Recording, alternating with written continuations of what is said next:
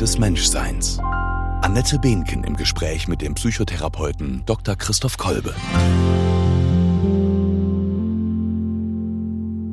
Die fünfte Folge der Fragen des Menschseins meldet sich hier. Wir beschäftigen uns heute mit der Frage nach der Orientierung. Wie können wir Orientierung finden in einer sehr komplexen Welt? Und wir, das sind Christ, Dr. Christoph Kolbe. Er ist psychologischer Psychotherapeut und Existenzanalytiker und Präsident der Internationalen Gesellschaft für Logotherapie und Existenzanalyse. Und ich darf ihm meine Fragen stellen. Ich bin Annette Behnken, Theologin und Studienleiterin an der Evangelischen Akademie Locum. Und wir sitzen hier wieder im schönen Überwegs, wo ich sehr gerne bin, wo man auf die Dächer von Hannover guckt gucken kann und zugleich mitten im Zentrum ist, einem Ort, an dem kreative Prozesse angestoßen werden, Veränderungsprozesse, an dem Workshops stattfinden und solche Dinge wie unser Podcast entstehen hier auch. Ja, schön, dass Sie dabei sind und ähm, ja, Orientierung finden in einer komplexen Welt. Darum soll es heute gehen. Ähm, dass die Welt komplex ist, muss man eigentlich kaum erklären. Jetzt gerade ganz akut wieder durch die Corona-Situation, die aber ja auch für vieles steht. Also da strömen viele Zahlen auf uns ein und Statistiken und Informationen und ganz vieles davon muss erstmal interpretiert werden. Und es gibt Lösungsvorschläge ganz unterschiedlicher Art und die einen klingen plausibel und die anderen auch. Und es ist unglaublich schwer da irgendwie sich zu orientieren und und ja zu gucken wie wie geht's wie finde ich mich hier zurecht. Und das gilt ja für ganz viele Aspekte des Lebens. Ähm, wo, wo, wo stehen wir da gerade als Gesellschaft? Ich habe den Eindruck, wir sind aufgeregt, unsicher. Wie, wie siehst du das, Christoph? Also die, ich glaube auch, dass es so ist, wie du sagst, die Zeit ist von einer unglaublichen Komplexität ge, ge, gekennzeichnet, auch von einer Unsicherheit, ob das, was gestern noch galt, morgen gelten wird, ob wir von einer Kontinuität ausgehen können, ob wir uns auf Brüche einstellen müssen, ob wir uns auf schnelle, viel schnellere Veränderungen einstellen müssen, ob wir mehr Unsicherheit aushalten müssen, mehr Volatilität aushalten müssen und so weiter. Also das sind, glaube ich, enorme... Volatilität heißt, es verändert sich alles so schnell, ne? Also Flüchtigkeit heißt genau. das, ne? Mhm. Und das sind alles enorme Herausforderungen, denen sich der moderne Mensch zu stellen hat. Und ich glaube, wir sind in der Bewältigung äh, dieser Fragen äh, die ja nicht dadurch bewältigt werden, dass wir jetzt die Antwort darauf jeweils finden, so dass es anschließend nicht mehr so komplex ist oder nicht mehr so volatil ist oder nicht mehr so schnell ist, weil ich glaube, das wird es bleiben, ähm, äh, eine Antwort zu finden, wie wir mit diesen Phänomenen umgehen. Aber das ist doch eine große Sehnsucht, ne? Also eigentlich, ich, ich hätte es lieber einfacher, muss ich sagen. Und ich glaube, da bin ich nicht die Einzige. Jo. also das muss man ja erstmal aushalten. Irgendwie. Ja, ich glaube, das ist, das ist die Kunst, auszuhalten, hm. diese Spannung auszuhalten. Und tatsächlich, es gab Zeiten, in denen Leben überschaubarer war. In der Tat, ja. Und damit in gewisser Weise, ob es einfacher war, weiß ich nicht. Nee. Mhm. Aber es war überschaubarer, es war dadurch klarer ähm, womit man umzugehen hat, mhm. was man zu bewältigen hat. Ähm, und damit war es auch wiederum eindeutiger. Mhm. Und ich glaube, diese Eindeutigkeit, diese Klarheit haben wir ein Stück weit verloren. Und wir haben noch etwas verloren, nämlich die Eindeutigkeit, äh, wie dies aus einem gesellschaftlichen Gesamtbewusstsein heraus ähm, verstanden wird und wie man sich darin verhält, wie man sich selbst darin versteht. Kannst du das nochmal sagen? Meinst du sowas wie Normen oder was genau. meinst du da? Also, dass es kulturelle Werte gibt, die für alle verbindlich und gleich oder ähnlich äh, gesehen werden, mhm. dass es Überzeugung gibt, dass es auch vielleicht leitende, ähm, sagen wir mal, Organisationen gibt, die mhm. eine, eine Sichtweise äh, prägen und vorgeben, wie es früher zum Beispiel die Kirche war, mhm. wie es ähm, äh, ja auch so, soziale Gruppierungen sind und waren, die für ein bestimmtes Engagement stehen, ähm, politische Ausrichtungen waren. Das ist ja heute alles ähm, viel diverser geworden, mhm. viel diversifizierter geworden. Genau. Also insofern haben wir heute diese Eindeutigkeit der Ausrichtung nicht mehr. Ja. Und damit fehlt uns ein Stück ähm, ein Rahmen, der in gewisser Weise die Orientierung bis dato gegeben hatte. Mhm.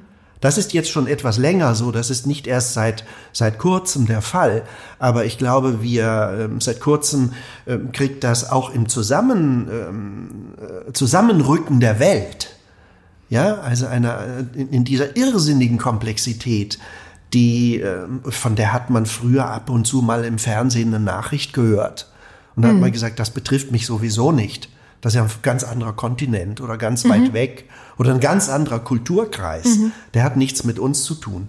Das ist aber heute nicht mehr so. Nee, China ist plötzlich ganz Und heute nah, leben wir alle nah beieinander, dicht beieinander und jetzt kommen ganz verschiedene Selbstverständnisse, die aufeinandertreffen und jeder möchte zum Zuge kommen und jeder findet das seine gerechtfertigt und damit müssen wir umgehen. Mhm. Und das ist die Herausforderung und auf die, für die sind wir wenig vorbereitet, würde ich sagen. Das sind ja diese globalen Themen, die wir jetzt auch angesprochen haben, wie jetzt eben Corona, wie Klimafragen und anderes. Und schon länger ja auch die Frage nach dem eigenen Lebenskonzept. Also wir können ja eigentlich, auch da sind ja, gibt's ja keine oder weniger Normen. Ne? Also wie will ich leben, wie will mhm. ich lieben, wie will ich arbeiten, wie will ich, wenn ich denn Kinder haben will, sie erziehen und so weiter also das erlebe ich ja schon bei meinen Töchtern, denen schon ganz klar ist, sie können sich sowohl in Jungs als auch in Mädchen verlieben. Das war, als ich ein Mädchen war, noch anders. Ja. Ähm, das ist ja toll eigentlich erstmal. Ne? Zugleich, genau, du sagst, es fehlen die, also wir haben uns lange orientieren können an Institutionen, an Einrichtungen, an Autoritäten, ja, an Kirche. Ich finde ja übrigens ein schönes Bild, dass auch wenn wir, wenn sich vielleicht nicht mehr so viele Menschen wie früher an Kirche orientieren können, dass doch Kirchen orientierte Gebäude sind. Da finde ich diesen Begriff Orientierung so schön. Ne? Das ja. heißt ja nach in den Osten, also zum Licht hin ausgerichtet. Ah, ja. Aber ähm, mhm. das Licht ist eben auch nicht mehr eindeutig. Es gibt so viele Lichter, an denen man sich orientieren kann. So ja. ist mein Eindruck. Ja. Wenn wir jetzt sagen, diese ähm, Orientierung an Normen, an, an allgemeingültigen Werten oder auch an Institutionen wie Kirche, Politik etc funktioniert nicht mehr so. Das ist ja vielleicht auch eine Form von Enttäuschung. Und Enttäuschung ist ja ein Sinn, das hat ähm, das, das ähm, ein Wort, das hat ja sowas Schillerndes. Ne? Also das ist erstmal etwas, wo ich mit Trauer drauf reagiere, aber es ist vielleicht auch, wo eine Täuschung aufhört. So mhm. kann man das Wort ja auch verstehen. Mhm. Also ist das klar? Das bedeutet, wir verlieren einen Halt, eine Orientierungsmöglichkeit. Aber ist das auch etwas, was man vielleicht positiv sehen müsste, weil es auch etwas von Emanzipation hat, von größerer Freiheit in der Eigenverantwortung? Ja, genau so ist es. Also die ähm, Notwendigkeit des Menschen besteht für ihn jetzt darin, dass er auf sich zurückgeworfen ist und im Grunde die Antworten für für die Frage, wohin seine Ausrichtung, seine Orientierung erfolgen soll, im Grunde nicht mehr von der Institution kommt, sondern die muss er in sich selber finden. und deswegen ja, ist das mhm. auch ein stark äh, emanzipatorischer Aspekt, finde ich. Also die, wo, wo es darum geht, im Grunde, dass der Mensch, äh, in der Aufklärung hieß es ja damals, aus seiner ähm, selbstverschuldeten Unmündigkeit genau. herauszufinden. Mhm. Und ich glaube, darin stehen wir jetzt immer noch.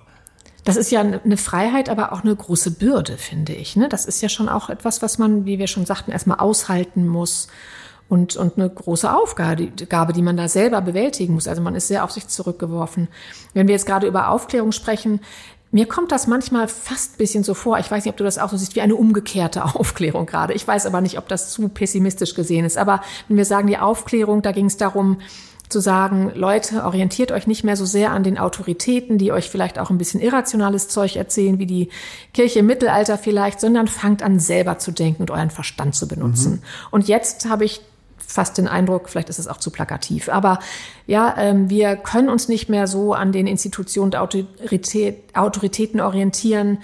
Ähm, oder das klappt immer weniger und es, ich habe den Eindruck, es ist ähm, also es ist ein Weggehen von der Vernunft immer stärker zu einem Reagieren und Agieren aus Affekten heraus, aus einem Gefühl, einem emotionalen Zustand heraus oder weil man sich an einer Peer Group orientiert. Also es geht eigentlich weg von der Vernunft, oder? Naja. Wobei, Entschuldigung, wenn ich das noch anfüge, ich kann das auch ein bisschen verstehen. Also ich merke ja, wie oft ich denke, boah, ist das kompliziert, das alles durchzudenken. Ich entscheide jetzt einfach mal nach meinem Gefühl. Ja, genau. Manche sagen ja auch, höre auf deinen Bauch. So, genau. Mhm. Ja, ich glaube, das sind jetzt verschiedene Ebenen. Also die, die eine Ebene ist, glaube ich, dass die ähm, erstmal, dass die, dass es nicht mehr, dass der Mensch nicht mehr in dieser Weise eingebettet ist in Strukturen, in Systeme, in Zusammenhänge, die ihm automatisch die Ausrichtung gewährleisten. Er ist zurückgeworfen auf sich selbst. Und deswegen hat er diese Antwort für sich zu finden. Und jetzt ist die Frage, woher nehme ich die Kriterien? Mhm, genau. Und ein Kriterium ist natürlich, dass ich die Vernunft befrage. Und dass ich sage, was ist logisch? Was lässt sich argumentieren? Was lässt sich überzeugend darlegen, so dass man aus der Vernunft heraus eine Einsicht findet in eine Notwendigkeit? Und so ist, glaube ich, lange, äh, im, auch im Sinne der Aufklärung, äh, argumentiert worden oder auch in unserem, äh, in unserer Denktradition dann argumentiert worden. Und dabei hat man etwas übersehen, dass der Mensch nicht nur ein vernunftgesteuertes, Geist, geistgesteuertes Wesen ist, sondern dass er in Emotionen eingebettet ist. Und dass diese Emotionen ein, wichtige, ähm, ein wichtiger Bestandteil seines gesamten Erlebens und Seins darstellen. Ja, und ähm, ich glaube, das ist das, was man zum Teil jetzt nachholt, indem man äh, sagt, höre doch auch auf das, was dir deine Emotionen sagen. Vielleicht mhm. enthalten die Botschaften, die dein Kopf ähm, gerade nicht äh, akzeptieren kann oder respektieren kann, weil er von der Vernunft geleitet, der sagt, das sollte man so tun. Mhm. Ja, aber in Wirklichkeit gibt es auch Emotionen, die im Grunde dagegen stehen oder uns träge sein lassen und so weiter. So. Und jetzt glaube ich, geht es darum, diesen, den Menschen in dieser emotionalen Verhaftung und diesem emotionalen ähm, Eingebettetsein zu verstehen. Mhm. Also auch sich in seiner eigenen Emotionalität zu verstehen. Und deswegen würde ich als Therapeut jetzt eher sagen, es geht nicht darum, die Emotionen zu leben, sondern es geht darum, sich in seinen Emotionen zu verstehen und das, was mir die Emotionen zum Ausdruck bringen, zu leben. Mhm. Ja, und das mhm. wäre für mich eine Erweiterung auch des reinen Vernunftgedankens, ja. der dann mehr von der Logik, von der Kausalität, von der Argumentation herkommt und ich dadurch im Grunde eine andere Ebene meines Menschseins mit hineinnehme, ja. wenn mir gelingt, das zu verbinden. Und das sind, glaube ich, Dinge, an denen wir noch relativ am Anfang stehen, im Sinne eines breiten Bewusstseins. Ja, okay. Das ist ja auch spannend, dass wir da am Anfang möglicherweise stehen. Sonst, wenn wir über Orientierung sprechen, dann sind wir ganz schnell bei dem Stichwort Gewissen. Also wenn wir so gucken, welche Instanz könnte mich leiten Gibt es sowas wie den Begriff des Gewissens auch in der Existenzanalyse? Gibt es so eine innere Instanz oder also wenn es sie gibt, woraus setzt sie sich zusammen? Naja, das ist natürlich in der Existenzanalyse ein zentraler Begriff, das Gewissen. Und er ist schon von Alters her immer ein zentraler Begriff gewesen. Er ist nur in der Neuzeit ein bisschen unter die Räder gekommen. Mhm. Und zwar deshalb, weil der Begriff des Gewissens ähm, sehr parallelisiert wurde im, im, im Gefolge der ähm, psychoanalytischen Entdeckungen ähm, mit dem Begriff des Über-Ichs. Also dort wurde Aha. der Begriff Paral Gewissen parallelisiert mit Über-Ich. Und, und das Über-Ich sind ja die, sagen wir mal, die ähm, äh, Prägungen, die wir bewusst, aber eben wesentlich auch unbewusst in uns tragen aufgrund unserer Erfahrungen, die wir machen, wenn wir auf diese Welt kommen und erzogen werden. Ja, also Über-Ich ist ja eigentlich ein bekannter Begriff, aber sag noch mal ein Beispiel, dass man das so ein bisschen plastischer hat. Was könnte so ein Über-Ich Naja, das Über-Ich, das im Über-Ich im Grunde das, ab, äh, das sich sagen wir mal, sedimentiert hat in uns, abgelagert hat, ja. was man darf, Okay. Was mhm. man soll, ja. wie man zu sein hat. Mhm. Weil andere das sagen. Ja, als ich Kind war, haben meine Eltern gesagt, gib der Tante die Hand, ja. wenn man fremde Leute begrüßte. Und dann äh, habe ich auf diese Weise gelernt, wie man höflich ist und wie man sich zu verhalten mhm. hat. Also nicht immer ist deshalb etwas, was im Über-Ich ist, per se etwas Schlechtes oder nur Problematisches, aber schwierig wird es natürlich dann, wenn das mit Ängsten zu tun hat, ähm, die dort auch abgelagert sind und dann der Mensch sich aufgrund dieser Ängste ähm, äh, in einer bestimmten Weise verhält. Dass man nicht mehr frei so. ist. Genau. Und jetzt wurde, äh, jetzt, jetzt gab es quasi eine Zeit, in der im Grunde gesagt wurde, alles das, was den Menschen ausmacht, hat ja maßgeblich mit seiner Prägung zu tun. Und er ist nur deshalb so, weil er geprägt wurde. Ja. Also ist auch das, was er über-ich-mäßig und gewissensmäßig in sich trägt, das, was Ausdruck seiner Prägung ist. Mhm. Wenn wir diese Prägung verändern, dann ähm, könnte er ein anderer Mensch werden. Oder wenn wir ihn überhaupt in der Prägung freigeben, dann könnte er ein anderer Mensch werden. Das ist so ein bisschen der Gedanke, was in der Therapie passieren kann, ne? Die Prägung erkennen, auflösen oder sich davon befreien, oder? Ja, genau. Also da, da versuchen wir zu schauen, das ist noch ein bisschen was anderes. Da okay. versuchen wir eher zu schauen, wo ist es eher eine Prägung mhm. und wo ist dann im Grunde das, was der Mensch unabhängig von der Prägung oder im Horizont der Prägung trotzdem immer noch als das Seine, als das Sein, äh, das für ihn ureigene empfindet. Mhm. Aber wenn ich auf den Gedanken nochmal zurückgehe, ja, ja, ja. Äh, es gab ja eine Zeit, in der, äh, also in den, in den 70er Jahren zum Beispiel, in der wir ähm, sehr stark ähm, davon ausgingen, und das war die Zeit, in der ich studiert habe, dass im Grunde alles, was den Menschen ausmacht, dadurch entstanden ist, dass es gesellschaftlich bedingt geprägt wird.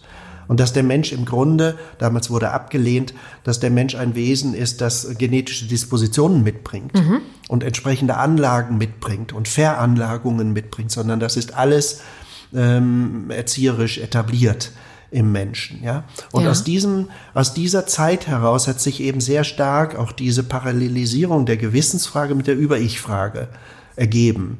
Das heißt, man hat im Grunde das Über-Ich und das Gewissen parallel gesetzt sagt, das ist das Gleiche. Ja.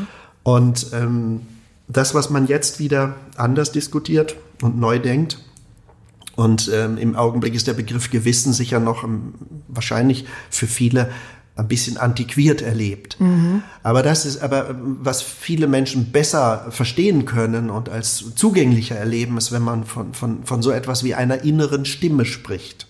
Aber da habe ich, also habe ich viele in mir, muss ich sagen. Ja, das ist, das ist genau die Schwierigkeit äh, der Orientierung. Mhm. Wenn man diese, wenn man auf sich hört, dann merkt man plötzlich, welcher Chor in einem zur genau. Sprache kommt. Genau. Ja.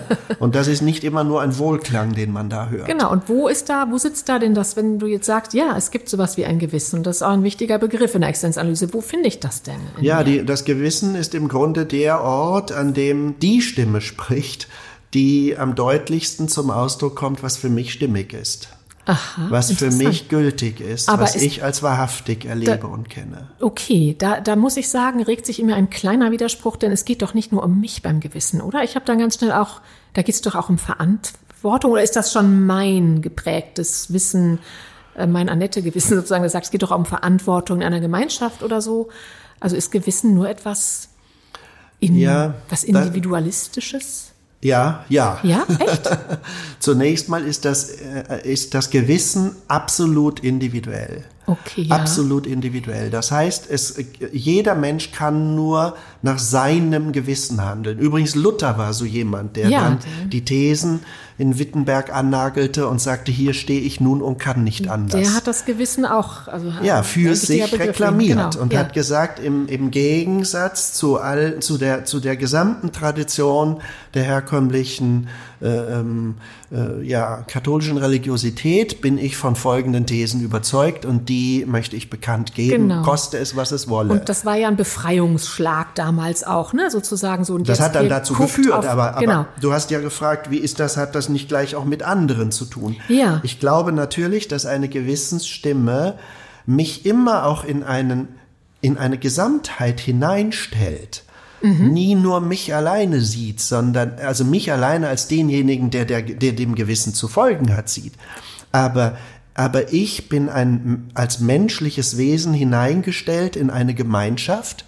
Das, und, und das Hingerichtetsein auf andere Menschen gehört quasi, äh, zu, wenn ich es jetzt sehr abstrakt sage, zu den existenzialen Daseinsstrukturen. Mhm. Das bedeutet, der Mensch kann nicht anders, wenn er Mensch ist, immer auch ausgerichtet zu sein auf andere. Ja, also ist das Individuum sein immer ein Individuum sein unter anderen Individuen. Richtig, ein Individuum sein, das gleichzeitig ein in Beziehung stehen ja. sein bedeutet. Mhm. Und jetzt bin ich in Beziehung zu dem, was mir wesentlich und wichtig ist. Wir nennen das in der Existenzanalyse Werte. Mhm. Das nennen wir personale Werte. Mhm. Also das, was mir bedeutsam ist und wichtig ist in der Situation.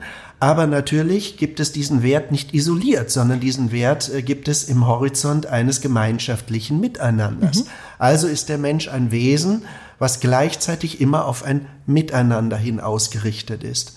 Also geht es darum, mein Selbstsein zu leben und gleichzeitig in einem Miteinander zu stehen. Mhm. Und das ist eine Gleichzeitigkeit, die ich äh, hinbekommen muss. Und ja. das Gewissen ist quasi der Ort, der mich ausrichtet im Hinblick auf das, was in dieser Situation stimmig und gültig ist. Mhm. Und dem, da, da, darauf habe ich zu hören.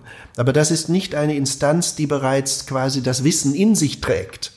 Ja. Ja, es ist keine Bibliothek, äh, die zurückgreift auf ein Buch X, das für ist die nicht Situation. Fest geprägt in mir, das hat keine ja. feste Form sozusagen. Sondern es ist etwas, dem ich individuell in der Situation, ja, ähm, zu, ja auf, auf, das ich zu hören habe und äh, das mir dann eine, eine Ausrichtung gibt. Okay. Ähm, das ist interessant, du sagst, darauf habe ich zu hören. Ich, also ich glaube, das kann jeder so ein bisschen nachvollziehen, ne? oder dieses Gewissen in sich irgendwie vielleicht auch empfinden. Ich habe da aber auch, äh, da bin ich auch nicht die Einzige, einen starken Antagonisten in mir, nämlich den Schweinehund, würde ich ihn mal nennen, der mir sagt, was eigentlich jetzt nicht zu tun ist und ich tue es trotzdem. Also es gibt ja starke Gegenkräfte gegen das Gewissen. Der Schweinehund ist jetzt vielleicht so das, noch das, was, was jetzt vielleicht nicht so ganz fatal ist. Aber wenn es jetzt um sowas geht wie Sport oder Sofa, dann sagt man Gewissen, mach Sport und der Schweinehund sagt, geh aufs Sofa. Und oft ist der Schweinehund stärker. Warum ist das so? Naja, das hat damit zu tun, dass wir Menschen ähm, in einer psychischen Dimension und in einer existenziellen Dimension existieren. Was ist da der Unterschied? Ja, ähm, oder man, noch genauer müsste man sogar sagen, in einer psychophysischen Dimension und in einer existenziellen Dimension. Als, mhm. als, als Menschen sind wir erstmal psychophysische Wesen. Das bedeutet, wir haben Körper, mhm. Körperlichkeit, wir haben körperliche Bedürfnisse. Mhm. Und wir haben seelische Bedürfnisse. Alles, was wir erleben, erleben wir auch seelisch. Ja. Und die Seelische hat eine, äh, eine Tendenz, äh, nach dem Angenehmen zu streben. Also dort, wo Wohlbefinden entsteht, wo für uns etwas ähm, sich gut anfühlt im Sinne eines Wohlbefindens, das es stiftet. Ja, ja, ja das, das, kann ich nachvollziehen. Äh, das ist die Ausrichtung der Psyche. Und die mhm. Psyche hat deshalb eine wichtige Tendenz, äh, den Menschen in seinen Bedürfnissen wahrzunehmen. Ähm, und dort ähm, strebt er nach dem, was ihm dieses Wohlbefinden stiftet. Mhm. Auf der existenziellen Achse ist er nicht nur ausgerichtet auf dieses Wohlbefinden, sondern auf die Frage nach der Stimmigkeit. Und da kommen wir jetzt wieder nach, zu der Orientierung hin. Ja. Ja, das heißt, wir haben uns zu fragen, ist das, was ich tue, fühle ich mich damit nicht nur wohl, sondern kann ich das und will ich das auch verantworten? Mhm. Werde ich da dem, werde ich dem gerecht, worum es geht? Ja. Mhm, werde ich dem gerecht? Mhm. Und zwar nicht, weil ein anderer mir sagt, was gerecht ist, mhm. sondern weil ich hinspüre, ob ich dem Rechnung trage. Und jetzt haben wir dieses, dieses Spannungsfeld und in dem stehen wir, dass wir einerseits sagen, ich sollte Sport machen und mich bewegen. Das ist einerseits eine Bedürfnisseite, aber andererseits ist es auch Ausdruck meiner Vitalität und meiner Fürsorge, meiner Selbstverantwortung für mich in meiner Körperlichkeit und so weiter, in meiner Gesundheit, dass ich für mich etwas tue, ähm, äh, so dass ich fit bin. Mhm. Ja, und gleichzeitig habe ich auf der Befindlichkeitsebene, und das ist diese psychische Dimension, auf der Befindlichkeitsebene ähm, diese Wahrnehmung, oh, das ist so anstrengend, äh, ich bin dann so außer Puste, ich bin so verschwitzt, dann muss ich wieder duschen und so weiter und so fort. Ja, und dann bleibe ich, glaube ich, lieber auf dem Sofa liegen. Genau. Das ist im Moment angenehmer. Und ja. in, in diesem Spannungsfeld steht Menschsein. Und ähm, wir haben uns quasi darin äh, zu entscheiden und auszurichten. Ja, und trotzdem, also ist ja wirklich auf diese, wie hast du die genannt, diese psychophysische Ebene, also die ist mir ja oft erstmal näher als die, die, die andere Ebene, ne? Also die, die ist schneller, die reagiert schneller, die hat oft, oft gewinnt die. Genau. Die hat eine gewisse Mächtigkeit. Ja. Ja? Ja. Weil sie ja auch, in, oft ist sie von Bedürfnissen geleitet. Ja. Und Bedürfnisse, wenn sie in den Mangel geraten, machen einen Druck. Und deswegen entsteht daraus auch eine gewisse Mächtigkeit. Okay, das ja? heißt, das ist ja auch interessant anzugucken, welcher Mangel ist da entstanden. Ne? Das ist ja, genau. Und das ja. ist das, was man in therapeutischen Situationen, aber man muss gar nicht so weit gehen, ähm, äh, mhm. für sich gut reflektieren kann, warum man bei bestimmten Themen besonders empfindlich ist und immer mit einer bestimmten Mächtigkeit reagiert. Dann verweist ja. das in der Regel auf Vorerfahrungen, die man zu dem Thema gemacht hat. Okay, das finde ich. Trotzdem ja ist aber, trotzdem muss man sich eben fragen, wie verhalte ich mich in der Situation selbst, in der mhm. konkreten Situation angemessen und richtig. Es erfordert immer so ein kleines Abstand nehmen zu sich selbst, oder? Genau, das nennt ja. man Selbstdistanzierung. Mhm. Viktor Frankl hat das sehr beschrieben. Der hat gesagt, dass, der hat gesagt, die Selbsttranszendenz und die Selbstdistanz, die Selbstdistanzierung sind die zwei anthropologischen äh, Konstanten, die den Menschen als Person ausmachen. Ja. Das heißt, ich kann zu mir im Sinne der Befindlichkeit Distanz nehmen und kann mich fragen, wie will ich jetzt leben? Ja. angesichts dieser Befindlichkeit. Okay. Ja? Und nicht die Befindlichkeit ist automatisch das Leitmotiv ja. für, für Verhalten. Ja. Das ist, glaube ich, das, der, der wichtige Gedanke, wenn wir jetzt über Orientierung sprechen. Ja. Gleichzeitig darf das natürlich nicht heißen, und das gab es auch für eine Zeit lang, dass Menschen sich in ihren Befindlichkeiten nicht wahrnehmen durften. Mhm. Ja, und dann immer nach dem Vorgegebenen sich zu verhalten hatten. Funktioniert ja erfahrungsgemäß auf Dauer auch nicht, ne? Also das funktioniert nicht, aber ich glaube in, in, in Zeiten zum Beispiel, wie ich groß geworden, da, da, da stellte keiner die Frage, äh, wie fühlst du dich? Nee. Ja, sondern ja. da war klar, was man zu tun hatte. Mhm. Ja, und wie man einer Pflicht mhm. Rechnung trug. Mhm. So, und das ist ja, glaube ich, ähm, im, im Gefolge der 68er und so weiter dann massiv zum Thema mhm. geworden. Ja dass äh, Menschen sich in diesen Dimensionen dann äh, überhaupt wahrnehmen konnten und durften und auch wollten. Ne? Ja. Aber, aber deswegen bleibt die Frage nach dem, aber wonach richte ich mich aus? Mhm. Mhm. Und das wäre die existenzielle Dimension. Was ist stimmig? Ja. Wenn wir das so angucken, dann ist ja Orientierung etwas, was ganz stark bedeutet, ich bin selbst für mich verantwortlich, ich muss in eine Eigenverantwortung gehen. Mhm. Das Gewissen ist was ganz Individuelles, was mhm. ich in mir als Stimme finden kann. Ähm, das heißt ja, ich bin da sehr auf mich zurückgeworfen und ich finde, das ist, ähm, das klingt auch sehr einsam oder hart oder kann eine Überforderung bedeuten oder dass ich eine wirklich große innere Reife brauche, um dem gerecht zu werden, dass ich wirklich so handeln kann, dass ich das wirklich verantworten kann, was ich tue mhm. und wirklich eine Orientierung habe. Ist das nicht, ist das realistisch, dass, dass wir Menschen das schaffen? Oder schaffen das nur ein paar, die schon 20 Jahre Therapie und einen hohen Bildungsgrad hinter sich haben? Wir den Bildungsgrad nicht hinter sich haben, aber also gehört da nicht unheimlich viel an geistigen und seelischen Voraussetzungen dazu? Ja. Ja, das ist so. Mhm. Also ich, also ich weiß nicht, ob es, ob so sehr viel dazu gehört, aber ich glaube, in der Komplexität am Schluss ist dann doch zu vertreten, dafür, dazu gehört dann schon ein gewisses Standing, das so zu leben. Ich glaube, dass wir es ursprünglich eigentlich auch so tun. Also der Mensch ist ein Wesen, das ausgerichtet ist danach, dass er das, was ihm stimmig ist, Frankl würde sagen, was ihm sinnstiftend mhm. ist, was ihm sinnvoll erscheint, mhm. zu leben. Das ist eigentlich die ursprüngliche Ausrichtung des Menschen.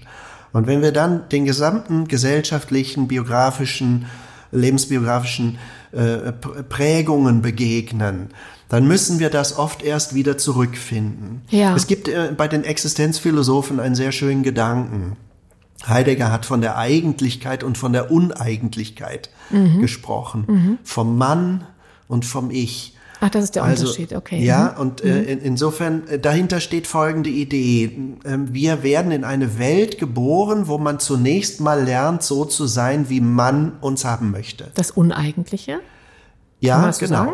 Das heißt, ich äh, lerne mich nach den Regeln dieser Gesellschaft zu verhalten und ich äh, internalisiere sie und ähm, erwerbe die Normen dieser Kultur, dieser Gesellschaft. Die sind heute eben ein bisschen anders, als sie vor 50 Jahren waren. Mhm. Aber im Grunde ist das ein permanentes Prinzip, mhm. dass ich, äh, weil ich, weil ich äh, jung bin, automatisch immer geprägt werde und dadurch im Grunde mich lerne zu verhalten, wie man das sich äh, wünscht. Ja. ja. Und wie man sich das erwartet.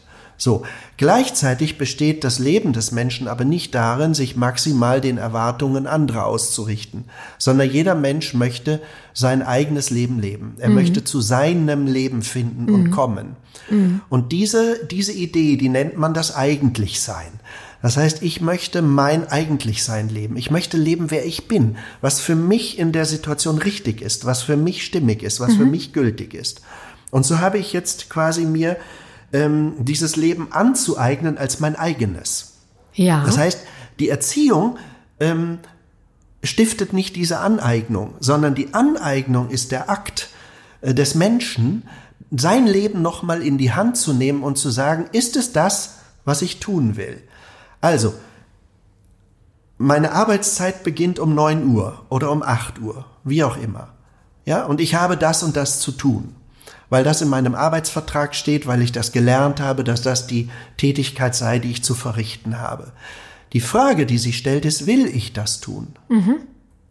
Oder tue ich es, weil ich diesen Arbeitsvertrag unterschrieben habe, weil man pünktlich zu sein hat, weil das die Tätigkeit ist, für die ich eingestellt bin und bezahlt werde? Mhm. Oder will ich das tun? Und mhm. dieses Wollen, es in ein eigenes Wollen zu nehmen, das ist die Aneignung. Mhm. Und jetzt kann man sagen, das ist hart, aber das ist so. Unter dem ja. geht Leben nicht. Ja. Ja, das heißt, äh, Leben in dem Moment, wo wir als Menschen existieren, im Grunde ist das erst das Existieren. Mhm. Oder nein, manche sagen, existieren ist alles, aber ich würde sagen, in, in das eigentliche Leben zu kommen, das ist tatsächlich erst in dem Prozess dieser Aneignung. Um auch sowas wie ähm, Sinn zu erfahren.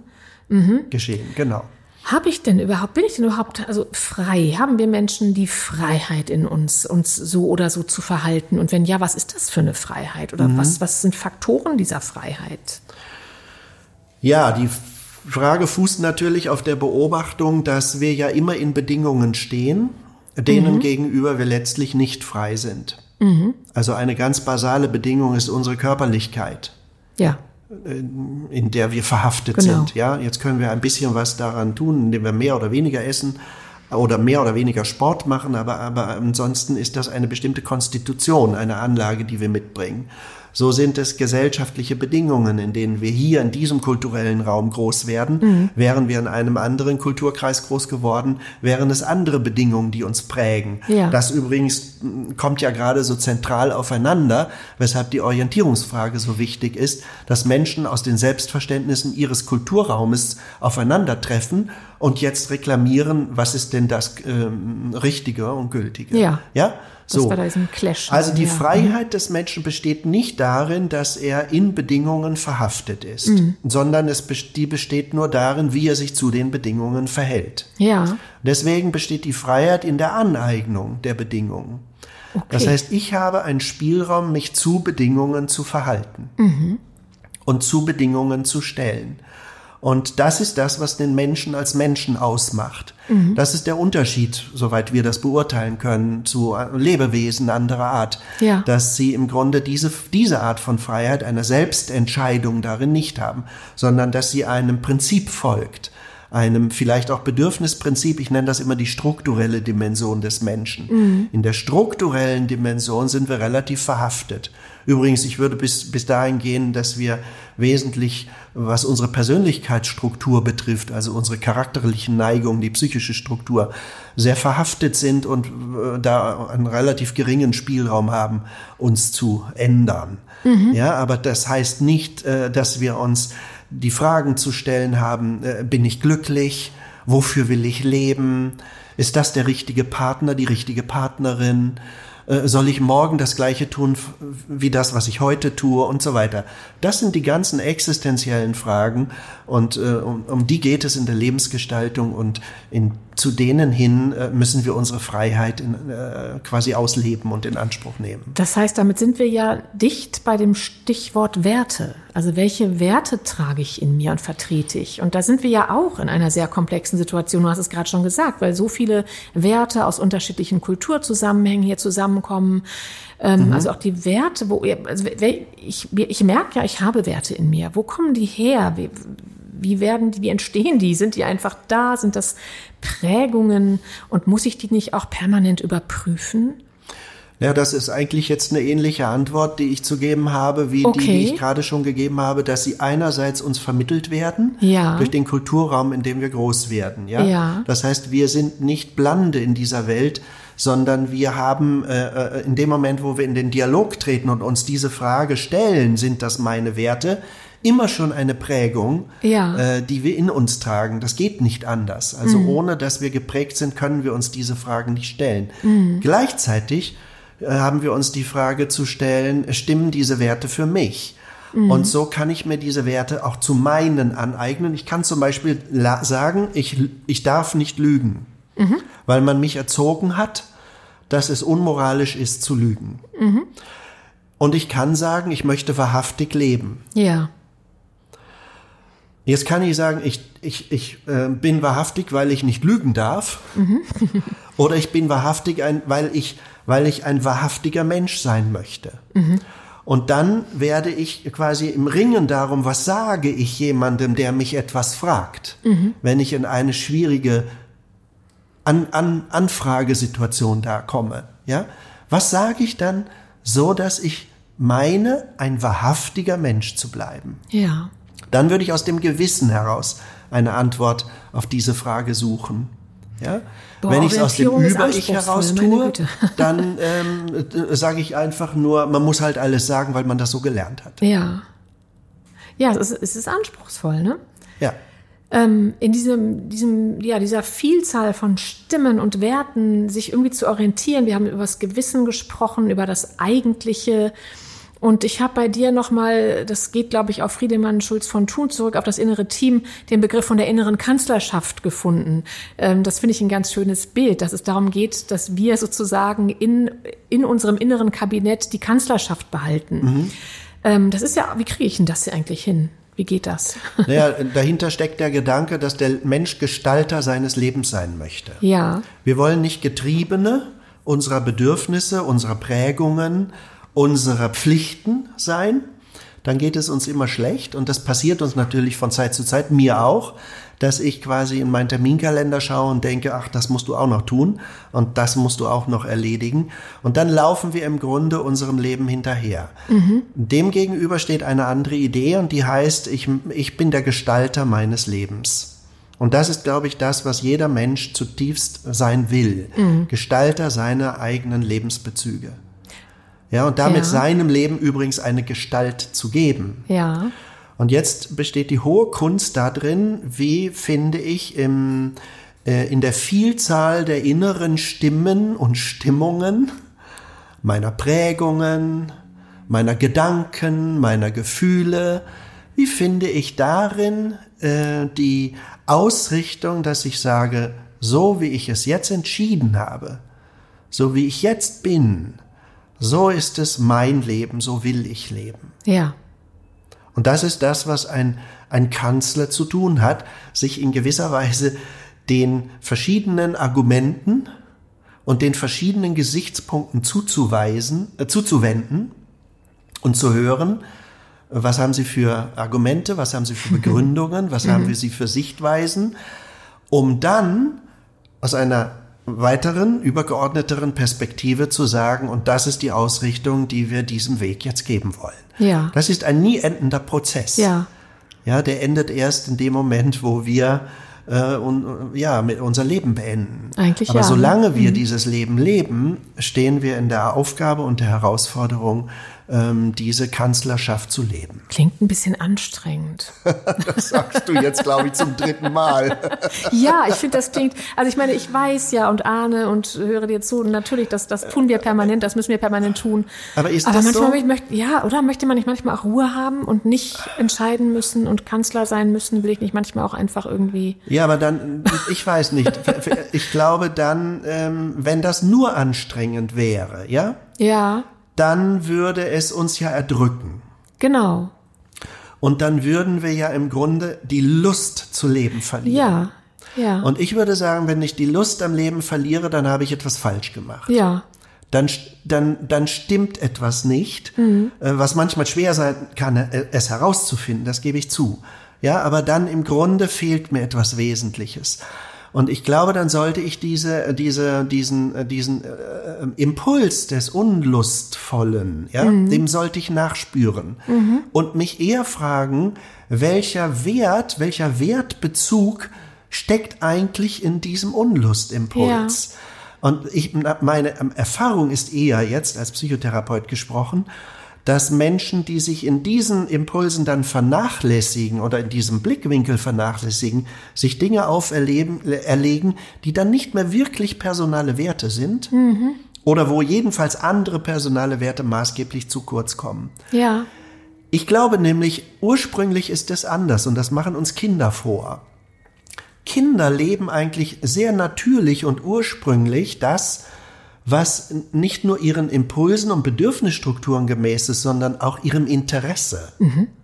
gemäß ist. Mhm. Und sie sind hoch engagiert, sich für dieses Interesse einzusetzen und einzubringen. Sie kriegen einen roten Kopf, sie verausgaben sich, sie gehen an die Grenze ihrer Möglichkeiten, sind mit Eifer dabei und sagen nicht am Schluss, boah, war das anstrengend, das sondern sie sind beglückt und sagen, Mama, schau mal, das ja, habe ich geschafft. Genau. Schau mal. Mhm. Und das ist für mich eher das Modell, wo ich denke, eigentlich können die etwas, was wir, glaube ich, im Laufe unseres äh, Älterwerdens verlieren mhm. und dann wahrscheinlich zu stark im Uneigentlichen genau. verhaftet sind. Und deswegen äh, das Eigentlichsein jetzt auch noch als nächsten Druck erleben, ja. den wir jetzt auch noch schaffen müssen. Ja, und ich glaube, das Problem liegt eher darin, dass uns diese ähm, Lösung aus dem Uneigentlichen so schwer fällt. Also wir haben eine Angst, das loszulassen mm. und das Eigentliche zu leben. Und dann, glaube ich, ist das nicht sehr schwer. Ja, das ist ein schönes Bild mit den Kindern, ne? weil man da auch das Eigentliche so ja. spürt in diesem Bild. Wenn man jetzt vielleicht so etwas vereinfachend sagen könnte, Orientierung ist das, was passiert, wenn etwas, ein Eindruck, ein Reiz auf mich zukommt und ich dann in eine Reaktion oder eine Positionierung gehe und dazwischen passiert Orientierung. Dann geht vielleicht das, was Frankel gesagt hat, auch in die Richtung von Orientierung. Er hat gesagt, zwischen Reiz und Reaktion liegt ein Raum. In diesem Raum liegt unsere Macht zur Wahl unserer Reaktion. In unserer Reaktion liegen unsere Entwicklung und unsere Freiheit. Mhm. Das finde ich dann nicht mehr anstrengend, das finde ich sehr schön, weil darin auch enthalten ist, ja, wir müssen nicht fertig und perfekt sein, unsere Orientierung, sondern es ist klar, dass sich das entwickelt. Und in dieser Entwicklung liegt ein Moment der Freiheit, weil, mhm. weil es beweglich und offen ist. Das finde ich eigentlich ein ganz schönes Zitat. Genau. Und damit ist im Grunde gemeint, dass der Mensch immer in seiner Freiheit steht, den Wert zu wählen, der auf ihn zukommt. Ja. Und das Leben ist voller Wertmöglichkeiten. Mhm. Und diese Wertmöglichkeiten richten uns aus. Ja. Diese Wertmöglichkeiten geben uns Orientierung.